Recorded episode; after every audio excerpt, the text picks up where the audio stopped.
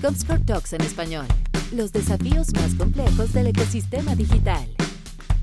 Estimados amigos, bienvenidos nuevamente a un nuevo capítulo de Comscore Talks en español con los desafíos más importantes que tenemos en digital en la región. Aquí nuevamente Iván Marchant, me presento con ustedes y no hemos tenido el gusto. Yo estoy a cargo de Comscore para la región norte de Latinoamérica, México, Colombia, Perú, Centroamérica, etc. Y bueno, es súper un gusto decir que tenemos, este es el episodio número 30, así que ese sueño loco que queríamos tener 8 capítulos, a tener 22 más, creo que siempre es un, es un súper desafío también para nosotros. Implica que también las audiencias que tenemos, que son clientes, agencias, medios, anunciantes, yo sé que gente de educación también nos escucha, y toda Latinoamérica creo que hemos dado un granito de arena compartiendo ideas buenas para, obviamente, seguir adelante de la mano en pandemia. Hoy, verdad que me encuentro como lo más parecido a una charla de amigos, porque a estos, este par de amigos que van a estar aquí, que les voy a presentar, los conozco hace mucho rato.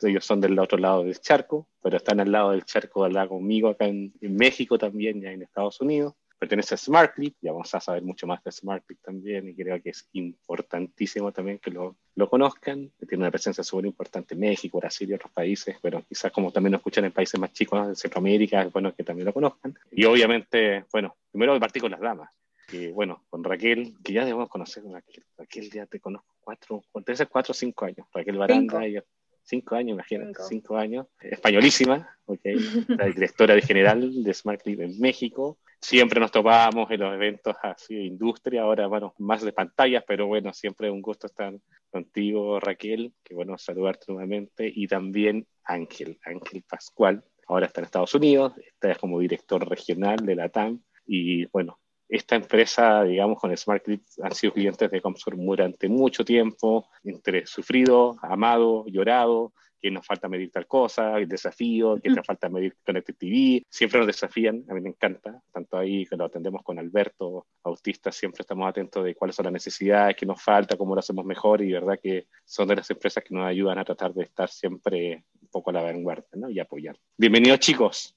¿cómo están? Gracias, muy bien, gracias por la invitación Iván. Muy bien, muchas gracias. Y la verdad que agradecer la iniciativa, porque yo creo que es muy bueno eh, tener este foro para el mercado. Al final es un mercado donde, bueno, primero en publicidad hay mucha evolución, pero toda la parte digital hay una evolución, yo diría, en estos últimos años exponencial. Entonces es bueno aprender de compañeros del sector y de vosotros y, bueno, tener la oportunidad hoy. Gracias, Raquel. Gracias, Ángel. vamos por las damas, porque obviamente acá, bueno, en México uno dice Raquel, conoce un montón de gente, ¿no? Ángel también está un montón de cosas, también un montón de eventos por acá. Bueno, ahora igual también te conoce un montón de gente, pero obviamente como aquí hay que pensar en regional. Y me encantaría que primero, empezando Raquel, nos contaras un poco de tu vida profesional, ¿ok? De cómo llegaste a México, por qué, cómo fue y, también tu experiencia y, y qué has vivido primero. Después pensamos a Ángel. Claro, pues mira, yo empecé en digital, este verano va a ser ya 11 años.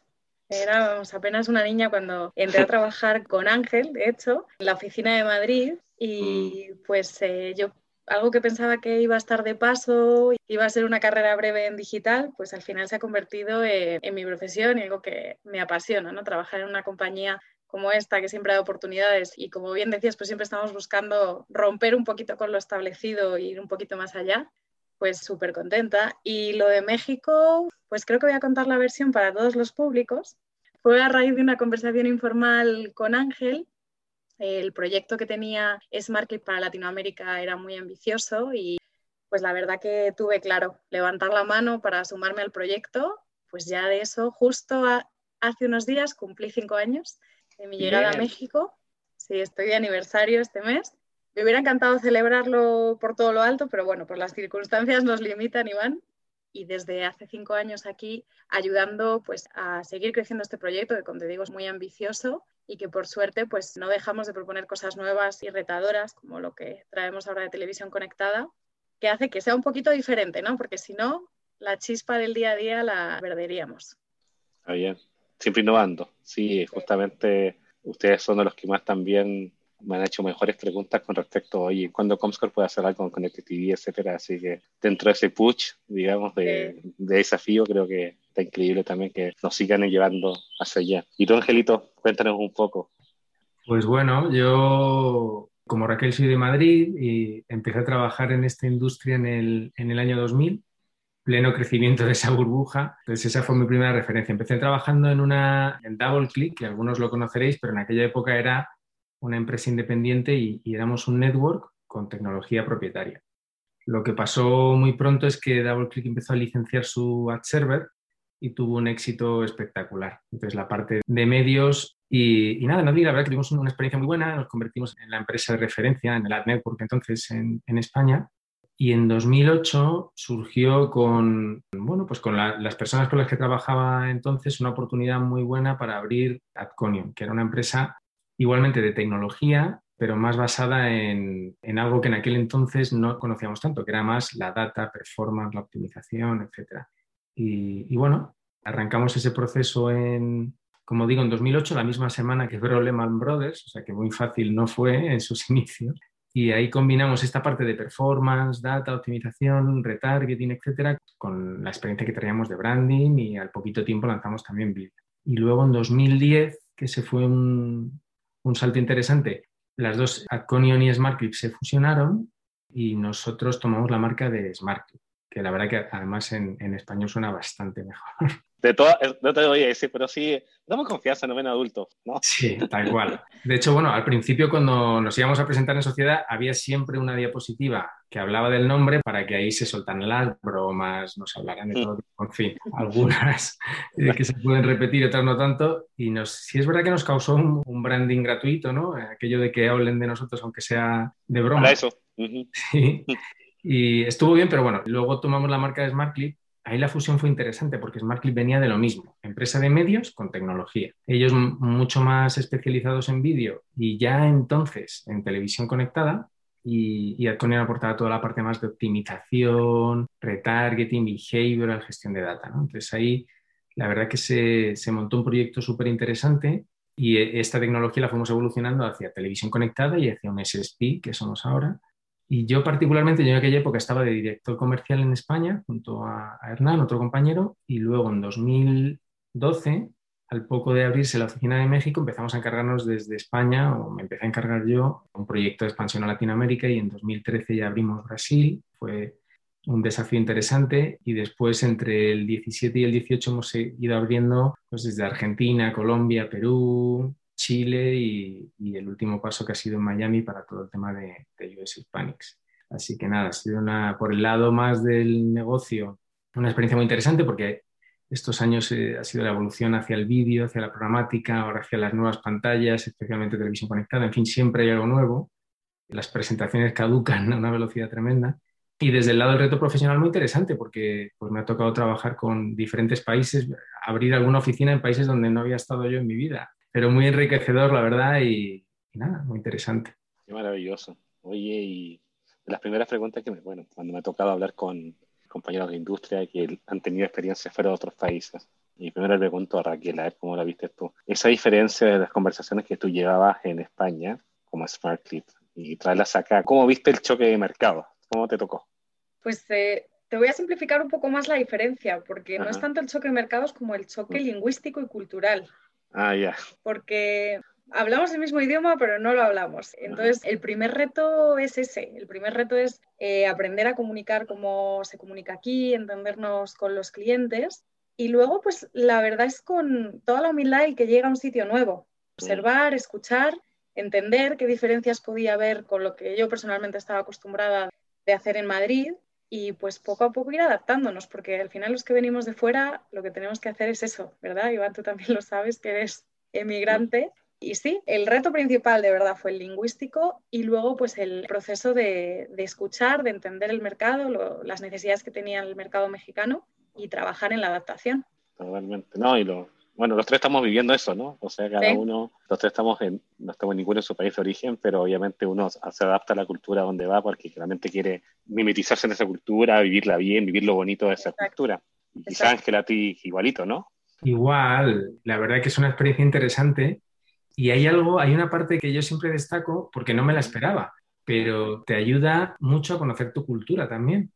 Porque te das cuenta de que hay un montón de cosas que das por hecho, ¿no? Pues esto se hace así. Si se llegan 10 minutos tarde no pasa nada. Y si se dicen las cosas muy directas, pues es como se dice. Y luego sales y te das cuenta que no, que eso es en tu casa, pero en esta casa se hace de otra manera y en esta otra casa de otra manera. Y, y luego además es interesante ver cómo pues no hay, no hay una fórmula buena o mala, ¿no? También algo que en mi experiencia me pasaba es un poco como que lo que yo traía en, en mi cultura lo tenía en la cabeza como lo bueno, ¿no? Y te das cuenta que no, es una manera de hacer las cosas y luego hay otras súper interesantes, ¿no? Y, entonces, bueno, sí, que tenemos ahora como más conectado tiene cosas muy buenas. Y en particular, porque bueno, al menos nosotros hablamos español más similar, con algunas cosas allá significan distinto y otras cosas acá. Me pasó lo mismo también lingüístico. Pero en tu caso, Ángel, ahí en la cultura de Estados Unidos, ahí, ¿qué has visto tan, tan diferente que te ha costado? Pues mira, la verdad que me cuesta un poco responder a la pregunta para Estados Unidos porque llevo dos años aquí.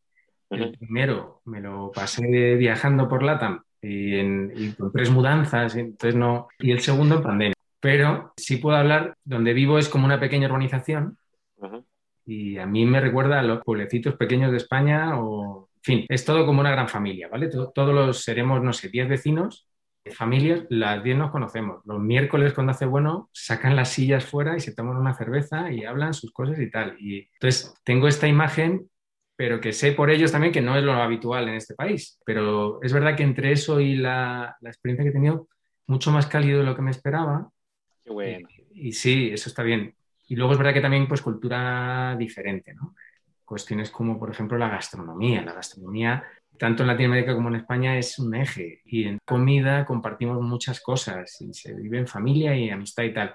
Y aquí necesariamente no. Allá se come nomás. Que, que se puede disfrutar de una comida, pero a lo mejor no es tan social, por poner un, pequeño ejemplo. Pero la verdad que con esto de la pandemia no puedo dar muchos más porque estaba aquí en la, en la casa. Entiendo. Oye, y, uh, y pensando en el punto de vista de, del negocio, mira, porque nos encanta reírnos de nosotros mismos también. ¿Cuáles son las dificultades más grandes que han visto? Bueno, te dijiste el idioma también, cómo hablamos eh, y cómo se expresa la gente en otros países, ¿no? Todos tenemos sus boletillas, todos tenemos palabras, digamos, buenas palabras, malas palabras, o sea, etcétera. ¿Cuál ha sido lo más, en, en, términos de negocio?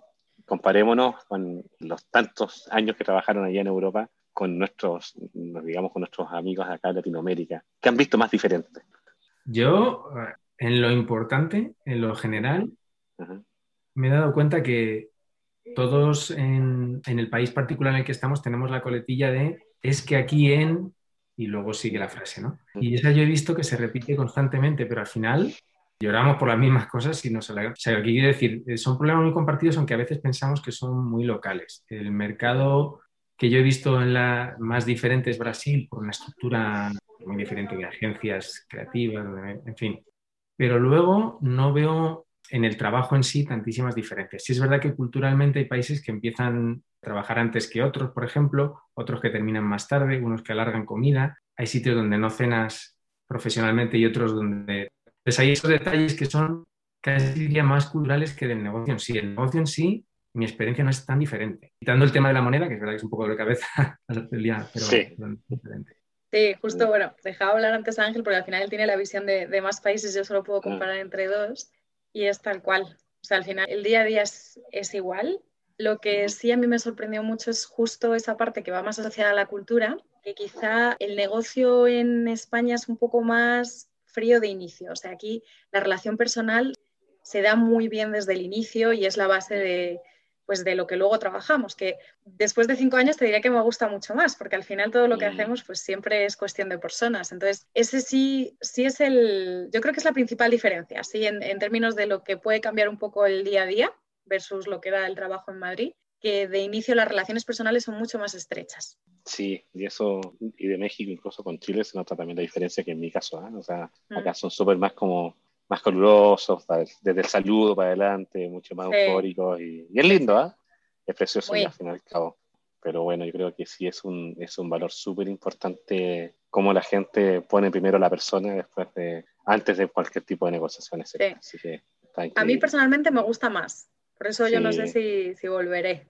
pero sí, me, me, gusta mucho más. Qué bien. Bueno, te digo que sí, verdad que es, un cambio enorme. A mí me hace enamorado de este país también. Oye, chicos, y quería tomar un poco el tema de Connect TV, porque yo sé que es como una de las armas más fuertes que ustedes desde hace años, años han impulsado en Europa. De hecho, tengo amigos que han dicho, sí, oye, ¿sabes que la primera vez que, que escuché algo de Advertising Advertising fue que había un evento, no sé si era en Alemania, y alguien se paró de SmartClip a hablar de eso y le conté que es alucinante. Creo que no sé si fue Héctor de Total Play o alguien así dijo, oye, pero sí, tenemos que verlo, juntémonos con ellos. Entonces, en ese tiempo, imagínate, apenas estaba en Smart TV en Latinoamérica, así que es un rato. Me encantaría que me contaran un poco la experiencia, ya nombraron un poco, pero la experiencia de de SmartClip en Addressable, digamos, TV, Advertising, que nos cuenten un poco cuáles son también ahí los planes que tienen para Latinoamérica. Tu Ángel está en Use Hispanic, bueno, viene a Estados Unidos, creo que también el mercado es súper más desarrollado, pero ¿cómo lo podríamos ver y cómo le podría dar un, vistazo a esto desde el punto de vista de la TAM? Pues Iván, ese es un, un punto muy interesante. La empresa cuando surge, cuando surge SmartClip, surge como tecnología y medios, lo dije antes, desarrollan un ad server de vídeo para solucionar un problema que había, que era que cada player de vídeo era diferente, entonces había que planificar uno a uno. Entonces este ad server unificaba y podía, pues aumentaba mucho el alcance, podía segmentar por frecuencia, bueno, en fin, una serie de, variables. Enseguida se dieron cuenta que el, bueno, primero video on demand iba a ser algo súper importante, estoy hablando de hace de 2008, 2009, y segundo, que televisión iba a ser el medio rey en cuanto hubiera la opción de, conectarlo a Internet. Entonces los alemanes contactaron con Samsung y con LG, fueron las primeras empresas con las que hablamos. Y os estoy hablando de allá por 2009, y recuerdo que iban a, Seúl y volvían y tal, en fin.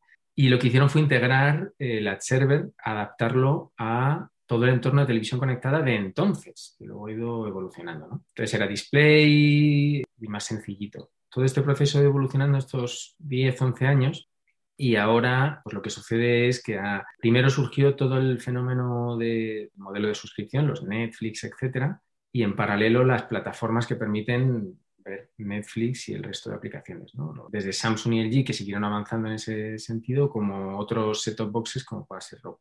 La empresa creció mucho por ahí y resulta de esta tecnología y de esta capacidad de hacer vídeo multiplataforma, especialmente en televisión conectada, nos adquirió en el año 2016 o 2017, 16, nos adquirió un grupo europeo de broadcasters que se llama RTL, que es, bueno, son líderes en Europa, tienen televisoras, radios y, también producen contenidos como eh, Big Brother o como American Idol. Particularmente nuestros dueños, que es la televisora española de este grupo, que es A3 Media, produce series como La Casa de Papel, en fin. Entonces, sí, ellos vieron, claro, ¿no? la, evolución, igual que lo habían visto dentro de SmartClip, no es una cuestión de que la televisión muere, sino que de repente se abre un abanico de posibilidades en cuanto a contenidos, a formas de consumirlo, y también publicitariamente se abre esa opción. Como nosotros teníamos la tecnología, resulta que ellos lo que tienen es el músculo para que podamos seguir desarrollándola. Son tecnologías y desarrollos caros. Y, bueno, ese es un poco el origen. Ahora en Europa Ahora ya es una parte muy importante de nuestro negocio. Tenemos partner, obviamente, con, estas televisoras en cada país, en nuestro caso en España con A3 Media, y hay un desarrollo que empieza a ser relevante. Aquí preguntabas también por Estados Unidos. En Estados Unidos, televisión conectada es, bueno, el año pasado fue el 5% del total de la inversión digital, del total. O sea, claro, es una cifra relevante porque además incluye, obviamente, redes sociales, performance, buscadores. Bueno, pues del total del pastel ya un 5% fue televisión conectada y más que duplicando año por año, ¿no? Tiene expectativas de crecimiento muy grande. Aquí ya es la norma. Hay mucha gente que está pasando de la televisión de paga, que son modelos un poco más cerrados, a ir contratando la aplicación que le interesa de pago y obviamente en ese entorno teniendo cada vez más el modelo que se llama AIBOT, que son aplicaciones normalmente gratuitas que se financian con publicidad. Y ahí es donde entra nuestro modelo. para México, sí, y para México, no sé, ¿cómo ves esas conversaciones tú, Raquel? ¿La ves con ese nivel de interés de los anunciantes? ¿Cómo ves el estatus, tú que estás tratando de impulsarlo por acá? Pues yo, yo lo que veo en el estatus de México es que la audiencia ya va por delante de los anunciantes ya hay muchísimo consumo de este tipo de contenidos que, como os estaba comentando Ángel, pues es una cuestión de consumo on demand. ¿no? se consume tele, se consumen contenidos, pero se consume de una forma pues un poquito diferente. ¿no? y estábamos viendo el crecimiento que hemos tenido, por ejemplo, en Q4 de impresiones disponibles, que al final ya sabéis que en digital, si tenemos una impresión disponible es porque hay gente detrás consumiendo el contenido, no es que nos sobre, ¿no? Eso quiere decir que ya hay audiencia. Y estábamos ya creciendo, pues eh, todavía cifras de tres dígitos versus las medidas anteriores. Entonces, si estamos viendo que mm, el consumo sigue creciendo, yo creo que no estamos lejos de llegar a un consumo como el que tienen nuestros vecinos de arriba y lo que falta ahora es que los anunciantes entiendan el producto, que ahí es eh, un poco el trabajo que tenemos que hacer todos como industria, y que se, se, animen a, pues al final esto es parte de un cambio en el paradigma de medios. Lo que estamos hablando es, como decía, la audiencia está ahí. Y ahora mismo, si no llegamos a este tipo de pantallas, pues los anunciantes están dejando de cubrir una parte de sus potenciales clientes a nivel de impacto publicitario. Entonces, en resumen, Iván, por decirte lo que veo en México es mucho interés en cuanto al producto e innovación por parte de los anunciantes, mucho volumen para tener a disposición de los anunciantes y quizá lo que nos falta es ese saltito en cuanto al, volumen de campañas.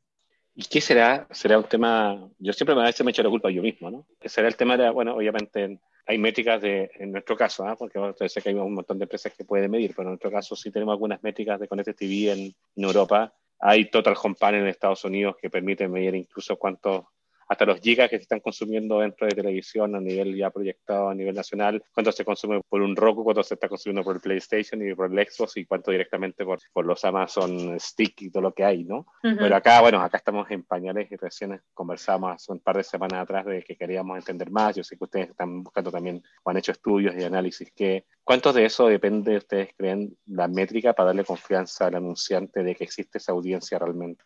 ¿Cómo lo ven? Bueno, yo creo que es es un punto importante porque mm, todo lo nuevo genera siempre incertidumbre y toda la métrica lo que genera precisamente son certezas, ¿no? Y ahí es lo que, ese es un gap que tenemos y el otro gap que tenemos también es el, bueno, como mercado ser un poquito más lanzado, ¿no? Probar, yo creo que hay una oportunidad muy buena, hay menos saturación que nunca, es un medio muy poco saturado y, y también es un medio diferente. Por ejemplo, en medición como lo estamos viendo solo con AdServer o con el DSP, pues cada vez que servimos un impacto, o sea, lo que medimos es ese, impacto, pero no estamos viendo que detrás de la pantalla de media hay dos personas. Es un dispositivo que se consume en el hogar, en conjunto. Y eso hace que sea muy diferente a, por ejemplo, cuando servimos ese mismo vídeo en un ordenador, en un móvil o en una tablet. Claro. Todo eso genera ciertos learnings que yo creo que es bueno aprovecharlos ahora, donde todavía como medio va, a aportar, pero todavía en un porcentaje eh, pequeñito. En Estados Unidos, esta parte que comentas de medición, que ahora es fantástica, o vosotros tenéis una solución espectacular aquí, hace tres años no estaba y estábamos en niveles a lo mejor de penetración más como en, en, la TAM. Pero sí empezó a haber partners dentro de la industria, tanto desde el lado de los medios, las aplicaciones, los anunciantes, las agencias, los medidores, los DSPs, que fueron aprovechando y apostando por este nuevo medio y es fácil ver ahora el recorrido que han tenido algunos de ellos. Ha habido gente que de inicio apostó y ahora se han posicionado eh, muy bien. Nosotros lo que vemos es un crecimiento como medio en cuanto a audiencia y consumo que va a ser muy rápido. Nadie necesita mucho tiempo para aprender cómo funciona Netflix o Amazon Prime o Blim o cualquiera de las otras aplicaciones. No quiero centrarme en una. Es el modelo de puedo ver el contenido que quiero, donde quiero y cuando quiero. Y es que encima además el modelo genera mucho contenido de calidad específica. Entonces eso, lo que sucede a la par que gran parte de las televisiones ya son conectables o conectadas o que un Amazon Fire, un Roku, cualquiera de los dispositivos valen ni 20 dólares, que sea muy sencillo, no hay barreras de entrada. Es muy fácil que el usuario acceda a este nuevo mundo. Y bueno, ahora lo que para mí ha pasado es que en el 2020, con el tema de la pandemia, se ha acelerado, ha sido algo como un cambio más presente para todos y yo creo que ahora vamos a, empezar a ver los frutos. Ya nos dicen en muchas reuniones eh, anunciantes que han perdido una parte de su audiencia, que esta gente que se va a consumir horas de los modelos de suscripción consumen mucha menos tele, mucho menos vídeo digital, entonces les cuesta llegar a ellos. Y la forma de llegar a ellos es en estas otras aplicaciones eh, gratuitas, que tienen también contenido muy bueno y que obviamente llenan el hueco de, no puedo pagar siete aplicaciones de pago. Pagaré una, dos, tres y luego pues hay muchísimas otras alternativas y buenas. Este año pasado, por ejemplo, pues ha habido desde Pluto, VIX, Dailymotion, en fin, hay, hay contenido de, de, buena calidad también en el entorno de AVOD o de Video On Demand con publicidad.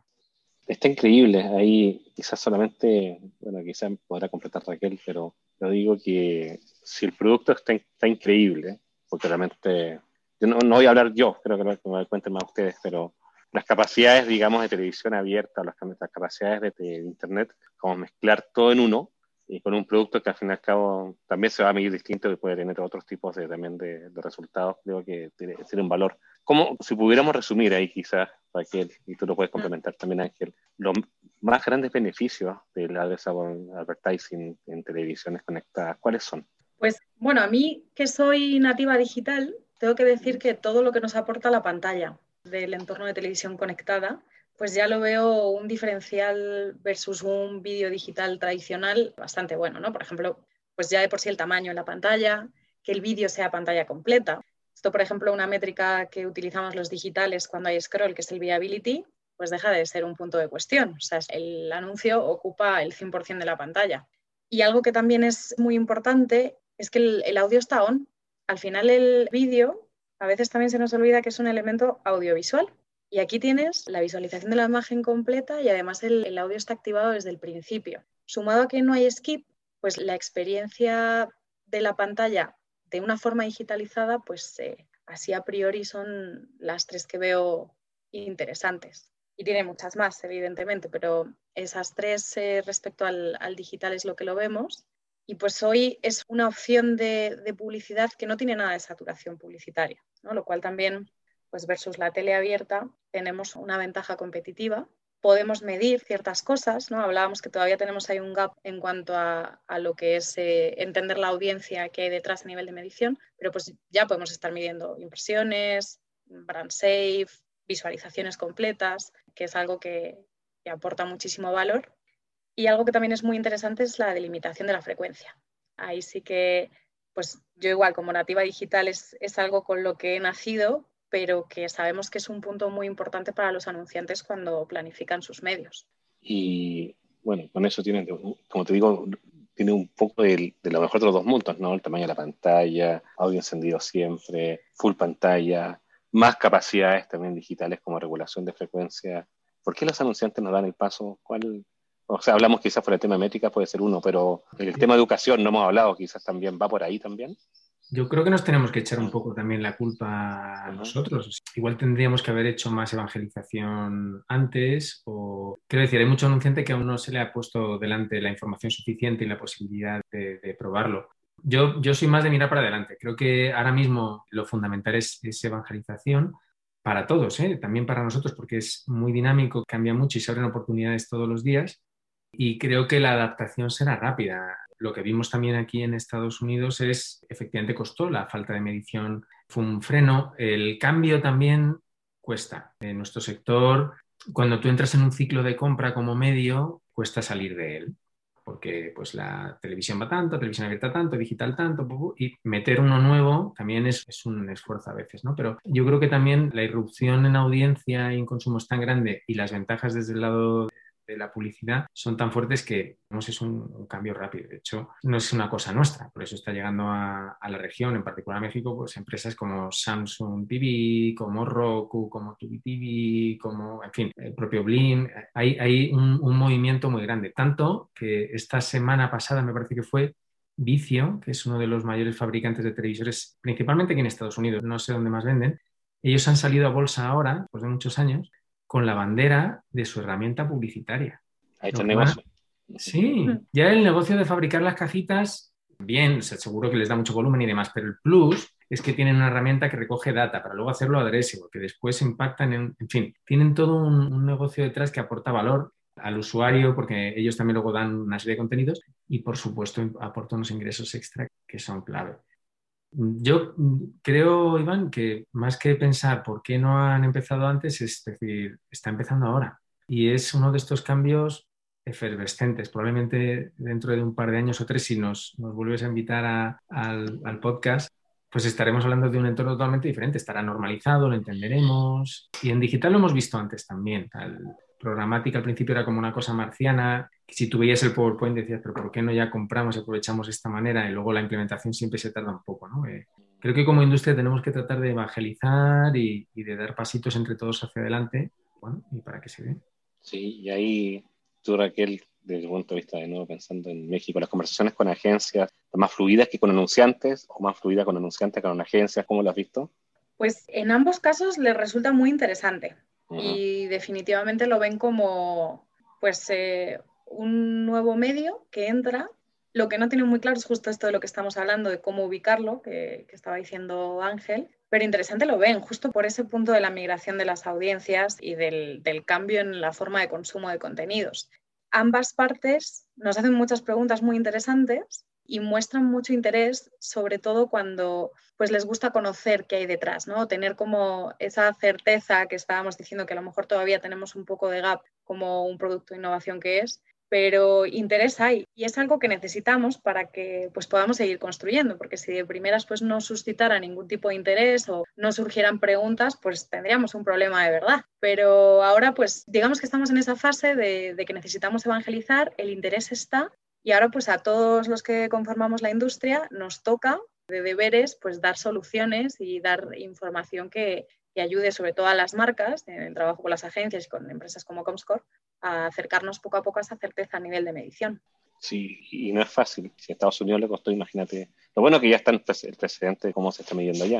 Mm. acá estamos buscando y ya conversamos de eso con ustedes también, tratar de unir a la industria, porque creo que tiene que ser un esfuerzo de industria, no sacamos nada hacerlo Comscore solo y los proveedores de cables solo sin entender como el ecosistema completo. Hay oportunidades para todos, ¿no? Del punto de vista anunciante, agencia, de los que medimos, etcétera, plataformas como ustedes, pero primero tenemos que dar certeza que realmente que las audiencias están. Valoro mucho y vi un estudio de ustedes que han sacado en Latinoamérica para tratar de empujar eso con una muestra gigante y creo que por ahí va el camino y siempre creo que va a ser mucho más, bueno, el efecto va a ser mucho mayor, a medida que sean muchos los actores que se vayan subiendo a este, a este barco para demostrar el valor, porque sin duda creo que es un productazo, o donde lo mires, o sea, es un productazo. Yo sé que, y voy a volver dos pasos atrás, ya me voy a contar un poquito de los, el negocio base que tienen ustedes acá en Latinoamérica, con su network y todo, me contarán las diferencias con respecto a otras, etcétera. Pero yo creo que la apuesta que están haciendo ustedes es exactamente en, el camino correcto, porque el consumo, digamos, de Internet en televisión, contenidos de video es fenomenal y en pandemia, imagínate. ¿Cuántas veces hemos sacado nuestra angustia de no poder salir en una pantalla? Así que es el camino correcto, de verdad que los felicito por ello. Pero como dije, tenemos que dar un paso atrás también, chicos. Cuéntame un poco del negocio, bueno, principal de ustedes, porque también tienen esa visión, pero hay que comer hoy, ¿no? Y estos años también han comido. Este mundo de las networks de video, etcétera, en digital, en mobile, en desktop, ¿cómo han visto ese negocio? ¿Sigue pujando? ¿Hay mucha competencia? Lo sé. ¿Cómo lo ven ustedes? Pues la, verdad sigue siendo un negocio súper dinámico. El vídeo digital sigue creciendo digital en general sigue creciendo también. Si nos comparamos con este dato que daba antes de Estados Unidos, el año pasado era el 62,9% del total inversión fue digital. Dentro de eso, vídeo ha crecido mucho. Nosotros lo que vemos es cada vez más hay una tendencia a la concentración y hay una exigencia también en los modelos de negocio muy fuertes. Si no le aportas valor tanto al publisher como a la parte de compra, la agencia o al anunciante, es difícil competir. Hace no tanto era sencillo comprar en un sitio y vender más caro en, el otro y ahora ya no. Ahora ya eso cada vez será menos porque el nivel de exigencia ha subido mucho. Hay medidores como vosotros que van a certificar ciertos afinidades y en fin, una serie de, valores y lo hace un tercero. Si no tienes la estructura suficiente para optimizar y la capacidad, no vas a entregar buen resultado.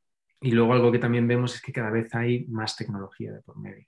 Hay muchas capas de tecnología. Entonces, la visión de la compañía ya desde hace muchos años fue, tenemos que tener ese valor, tenemos que aportarle a nuestros publishers una herramienta que les ayude y que además nos permita tener en escala, ofrecer costes interesantes, porque si no a largo, cuando el negocio crece, que es lo que está pasando, te quedas fuera.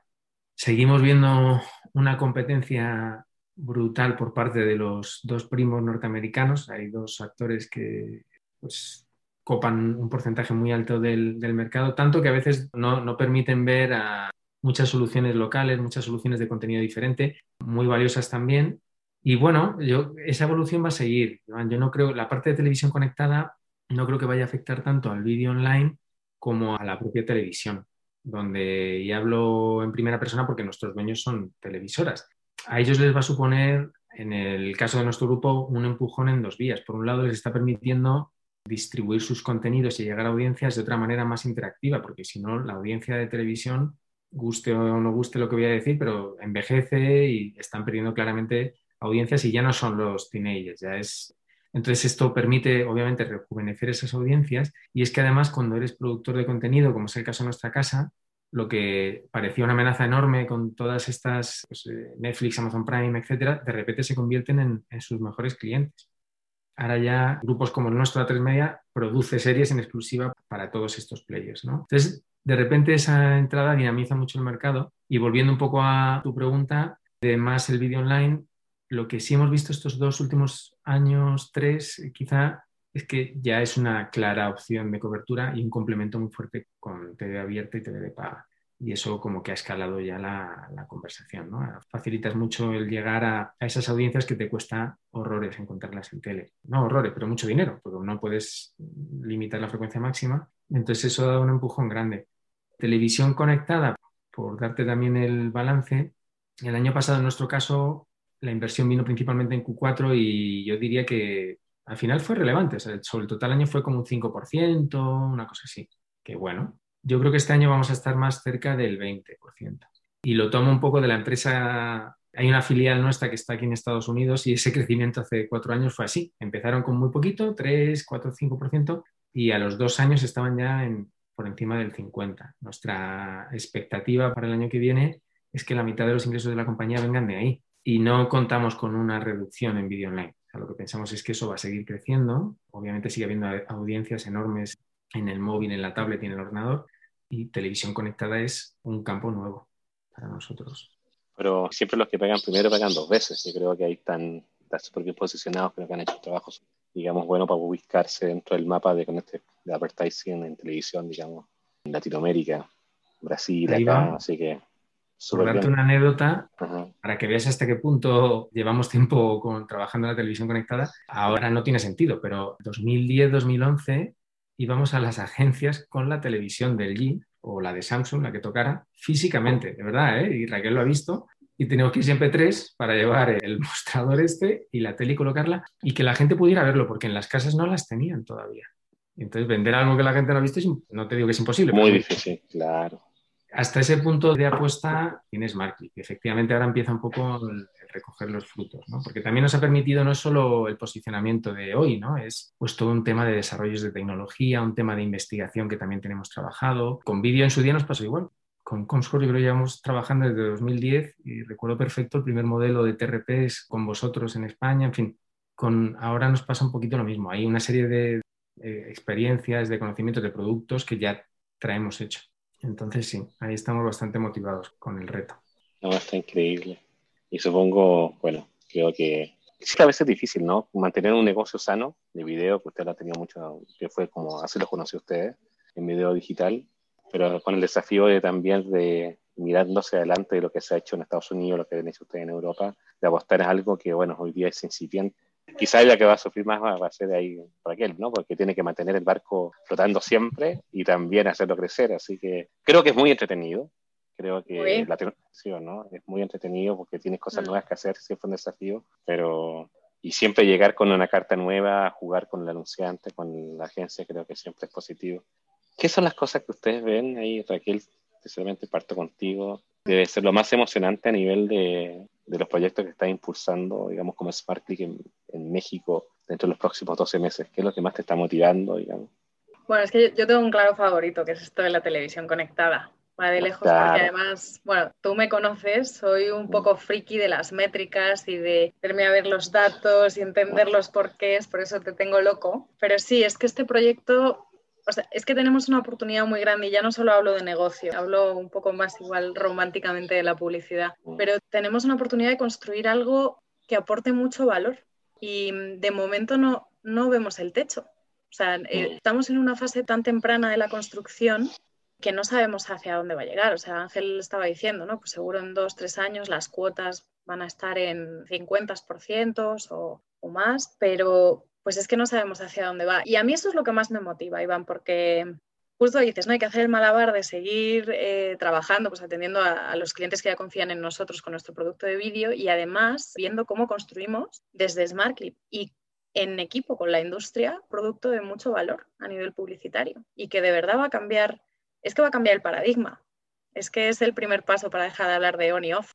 Y a mí eso, pues, a mí eso me tiene motivadísima. No solo a los 12 meses, sino de aquí a, los siguientes años. Increíble. Supongo que piensa igual Ángel, ¿no?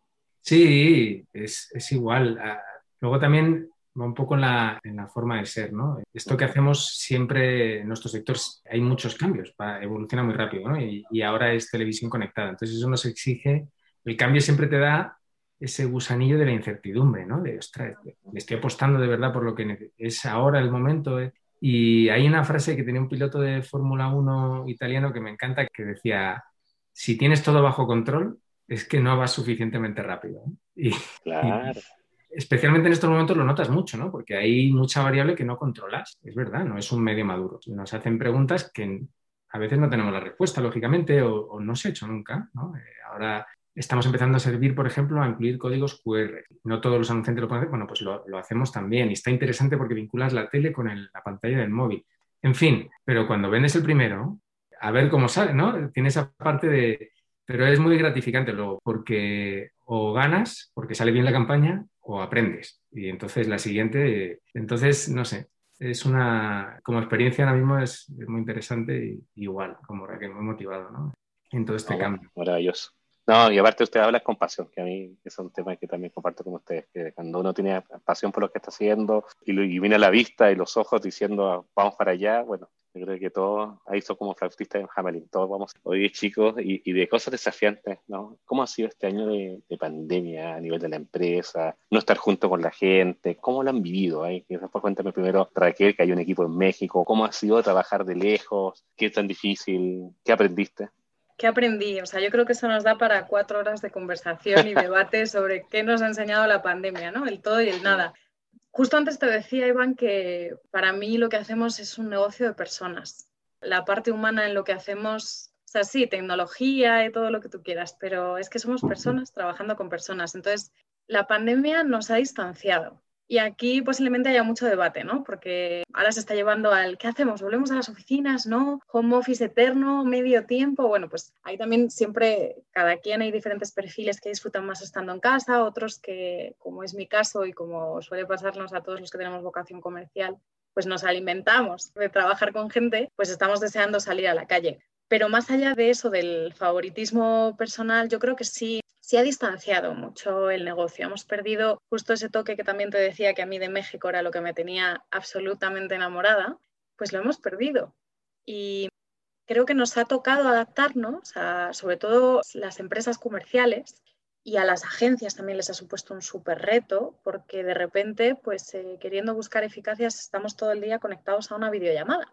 Y eso, pues yo todavía tengo dudas de si es eficaz o no porque antes lo resolvías en un pasillo, lo resolvías en una levantada de mano al vecino de enfrente rápido y ahora pues no. Entonces yo creo que sí que en una cultura de trabajo como es la mexicana, que las personas estemos distanciadas ha hecho que se pierda un poquito el, sobre todo el flujo a la hora de trabajar.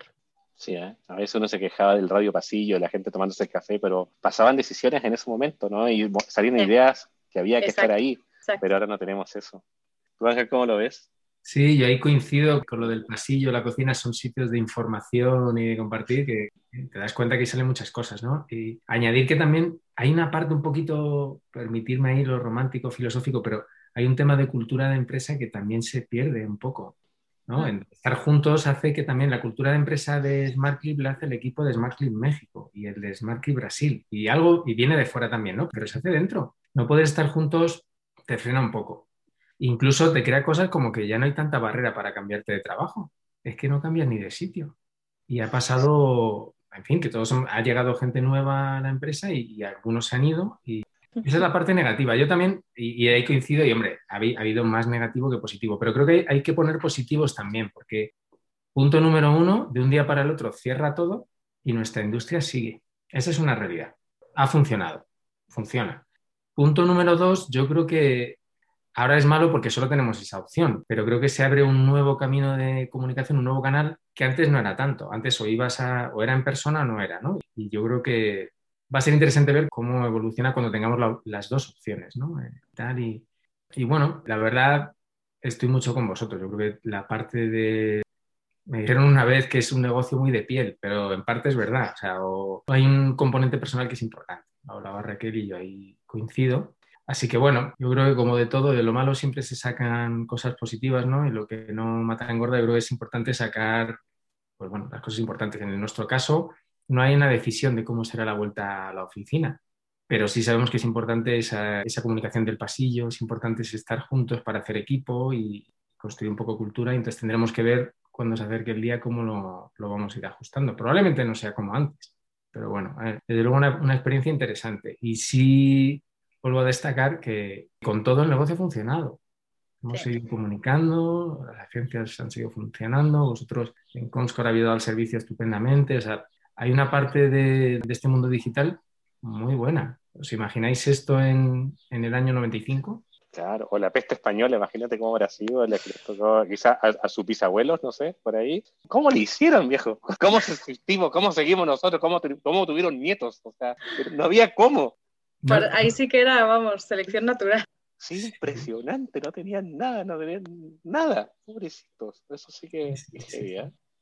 No, igual creo que somos súper, digamos, bendecidos de Dios, porque de verdad podemos ir trabajando, la mayoría de la industria digital, hay una industria, no sé, travel, imagínate, aerolíneas, no sé, cuánto, vas a cerrar a restaurantes, todo el entretenimiento, imagínate cuán golpeados son. Y muchos obviamente después que esos también son inversores dentro de digital como anunciantes y también nos pega la industria, pero, pero por otro lado hubieron industrias bueno, pujantes, e-commerce, no sé, home improvement, hubo un montón de industrias también que fueron creciendo y le dieron vida, digamos, un ecualizador, ¿no? Y así estamos, ya uh -huh. estamos parados. La verdad que como experimento a nivel de economía y sociológico ha sido fascinante, ¿eh? porque pienso en marzo del año pasado, ¿no? Y dices, madre mía, nos vino una crisis tremenda y luego lo que pasa es claro. que, bueno, o sea, a ver, obviamente viene, no digo que no, ¿eh? Pero ha habido consumos que no se han podido hacer y se han hecho en otras cosas, como bien decía, de comes, de entretenimiento, en fin. Y también un poco este cambio social de pasar más tiempo en casa. Yo tengo muchos amigos que, a mí personalmente, yo antes viajaba mucho y de repente me he dado cuenta lo bueno que no es cambiar de país dos veces por semana, dormir en mi casa todo un mes seguido, pasar más tiempo con mi mujer, estar. Y también amigos que, que dicen, bueno, pues nos ha unido mucho como familia, por ejemplo, ¿no? Ahora estoy más con mis niños. Estén... Entonces, de nuevo, siento ser un poco el. Bueno, no siento, al contrario, ¿no? Pero hay que ver la parte positiva de las cosas y yo creo que todo lo, lo tiene. Así que, sin duda, en, en el particular de, de SmartClip, y yo creo que a Comscore también, al negocio yo creo que le ha ayudado. El año pasado para nosotros al final fue bueno. El comienzo no, no el comienzo. De marzo a probablemente mitad de verano Claro, por incertidumbre. Sí, tener que tomar además decisiones sin saber bien que... Pero es verdad que luego esta vídeo digital, este empujón a Connected TV, es a nuestro negocio en particular, le, le, ha ayudado. Yo creo que a digital le ha ayudado. El e-commerce se ha visto muy beneficiado, el performance se ha visto beneficiado y en ese sentido particular pues no nos podemos quejar de nada. Como tú... No, es quejable. Sí. No sé. ¿Cómo fue tu primer, cuando tuviste que avisar, Raquel, que nos quedamos en casa? Que, ¿Cómo lo tomó la gente? Ese fue 16 de marzo 2000, pues 2020. Justo estábamos Ángel y yo en Miami de ah. reuniones y claro, nosotros además teníamos una perspectiva diferente porque pues por cultura, por familia, por la matriz de la empresa estábamos viendo lo que estaba pasando en España y fue todo muy rápido, o sea, fue de, oye, que en Italia se está poniendo difícil, ¿no? Que es que ya está en España. Y justo esa semana, pues estábamos Ángel y yo en Miami y ya en Miami empezaron a cancelarnos reuniones presenciales. Y literal, pues fue de un día para otro. Ángel dijo, oye chicos, Madrid ya se va para casa. A partir del lunes, todo la TAM nos vamos para casa. Y aquí, pues la verdad se entendió. Y de hecho, yo creo que hasta, bueno, o sea, fuimos, como industria también fuimos muy a la vez, o sea, fue como esa primera semana antes incluso de que el gobierno de la Ciudad de México y, y el de la República cerrara, por así decirlo. Nosotros ya ese lunes estábamos todos en casa y, y eso es de agradecer. Al final la, la, parte humana de que te cuiden y que pues pongamos eh, ante todo la salud, pues la verdad que fue, tuvo muy buena acogida porque pues como digo, ¿no? la prioridad era la salud. Lo que no sabíamos era que esas inicialmente dos semanas iban a ser, pues, previsiblemente 18 meses como mínimo, ¿no? Sí, siempre digo que estamos en el mes, como ahora estamos en el mes 16, ¿no? De 2020, ¿no? Sí, mes 16 de pandemia, sí. Sí, no. Oye, de verdad que, bueno, A mí me encanta, pero siempre cuando estamos en eventos ahí con Raquel, con Ángel, de verdad que lo pasamos siempre bien. Hemos estado en catevinos, eventos propios, eventos de industria y de verdad que se extraña mucho ese contacto directo. Yo, de verdad que agradezco un montón el, tiempo que, que, nos invierte en este tema de Consult Talks, porque al fin y al cabo es una conversación de personas. Las personas tenemos desafíos, tenemos, tenemos equipo en nuestro caso y tenemos que mantener este barco flotando. Pero mm. todos los que nos están comentando sobre las apuestas que está haciendo como empresa, cómo visualizan el futuro de los Connected TV, las oportunidades que hay para anunciantes, para agencias, de, que hay noticias positivas, ¿no? Que, que podemos decir, sí, esta industria va para arriba, que los anunciantes pueden hacer cosas más creativas, con otros formatos. Creo que son noticias súper positivas que a mí me encanta compartirlas en este podcast y sé que van a ser de súper super valor para los que están escuchando en toda Latinoamérica. No sé si lo invito ahí, que bueno, llevamos más de una hora conversando, se me hace súper rápido, pero si quieren darnos sus últimas visiones de qué esperan, cómo miran para adelante, qué esperan de la empresa, lo que ustedes quieran. A ver, Raquel, empieza Me toca, bueno, pues yo soy una optimista también. Yo creo que estamos en la industria adecuada estamos en ese oasis dentro de lo que pueda ser la economía y cómo fluya, pero el digital va a seguir creciendo, la oportunidad está ahí. Y mientras nosotros y todos los que formamos parte de la industria digital tengamos la capacidad de seguir dando este dinamismo y de adaptándonos a los cambios que van surgiendo tanto en las audiencias como en las necesidades de los anunciantes, el negocio va a estar y el negocio va a seguir creciendo. Así que yo soy optimista. Yo sé que 2021 va a ser un muy buen año para el marketing digital. Te lo digo hoy, que estamos terminando abril, pero sé que si hablamos a final de año para desearnos la Navidad, vamos a, vamos a coincidir en que ha sido un gran año. Bien, que así sea. Sí, ahí coincido con el matiz de que va a ser un, gran, quizás sea un gran año para nuestra, bueno, no, quizá no, va a ser un gran año para nuestra industria, pero en un entorno difícil. Eh, sabemos que fuera el entorno es, es, el que es, pero por suerte estamos en una industria pues, que nos permite innovar y hacer cosas. A mí esa parte de innovación me motiva mucho.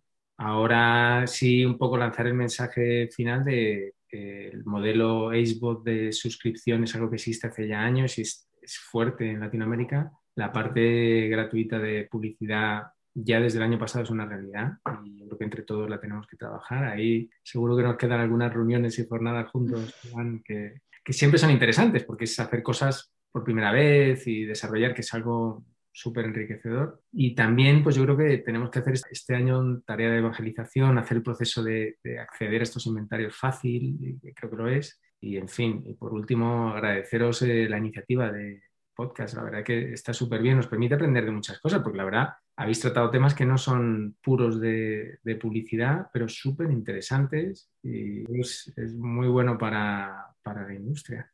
Sí, de verdad que sido. Yo aprendí un montón. Me han tocado como 20 de los 30, sino más. Ahí se me quejan los amigos de, Chile, Argentina, que, hacemos más acá, pero realmente se nos, se nos ha hecho bastante fácil conversar con amigos como ustedes, ¿no? que, que nos conocemos en, en la arena digital, ahí conversando en eventos, dándole servicio a ustedes como clientes, con, digamos, con desafíos, con prioridades, etcétera, pero, pero al final son, son, son experiencias de, de personas, ¿no? y, justamente en un año tan complejo, donde decimos que somos privilegiados dentro de un oasis, dentro de esta industria, que podemos seguir trabajando, salud, etcétera, seguir funcionando desde casa, creo que sí, de verdad que es, es una maravilla, una bendición pero escucharlos ustedes, que los conozco de ese día a día y que están haciendo cosas impresionantes, que realmente nos, nos mueven un poco a, con esta, digamos, con esta alegría de que vienen cosas todavía nuevas en algo que siempre está nuevo, creo que es, fundamental. Entonces, primero, gracias, gracias por compartirme, gracias por la amistad también, gracias por creer en Comscore todos estos años, con todas las cosas que hemos pasado juntos. También, yo sé que gran trabajo con ustedes es Alberto, toca ahí en el día a día, que está ahí siempre con ustedes, pero también me toca, y, pero agradecido, agradecido de, de la confianza. Así que yo sé que al público le va a encantar conocerlo más de ustedes. También Sé que, bueno, los que no conocían de SmartFit en el resto de los países, bueno, se van a juntar más con ustedes. Yo aprovecho de de comercial a los clientes porque obviamente siempre es bueno y saben que ustedes dan un producto que también es maravilloso. Así que chicos, gracias, gracias por el tiempo, gracias por compartir con nosotros. Gracias a la gente que nos escucha también porque más o menos vamos como a las 20.000 visualizaciones, así que realmente nos va súper bien con el podcast. Quizás deberíamos hacer, haber sido medio en vez de empresa de medicina. Se nos está dando esta cosa de comunicar y no somos medios, simplemente, insisto, un tema de compartir experiencia de gente que consideramos amigos. Así que gracias chicos, gracias Raquel, gracias Ángel. Gracias a ti Iván, de verdad. Gracias, Iván. Y gracias a todo el equipo. Listo, y bueno, este fue el, episodio 30 de Comscore Tax, amigos. Así que bueno, si queremos, esperemos a ver si llegamos a los 50 a fin de año. Un abrazo a todos, que estén muy bien. Comscore Talks en español. Los desafíos más complejos del ecosistema digital.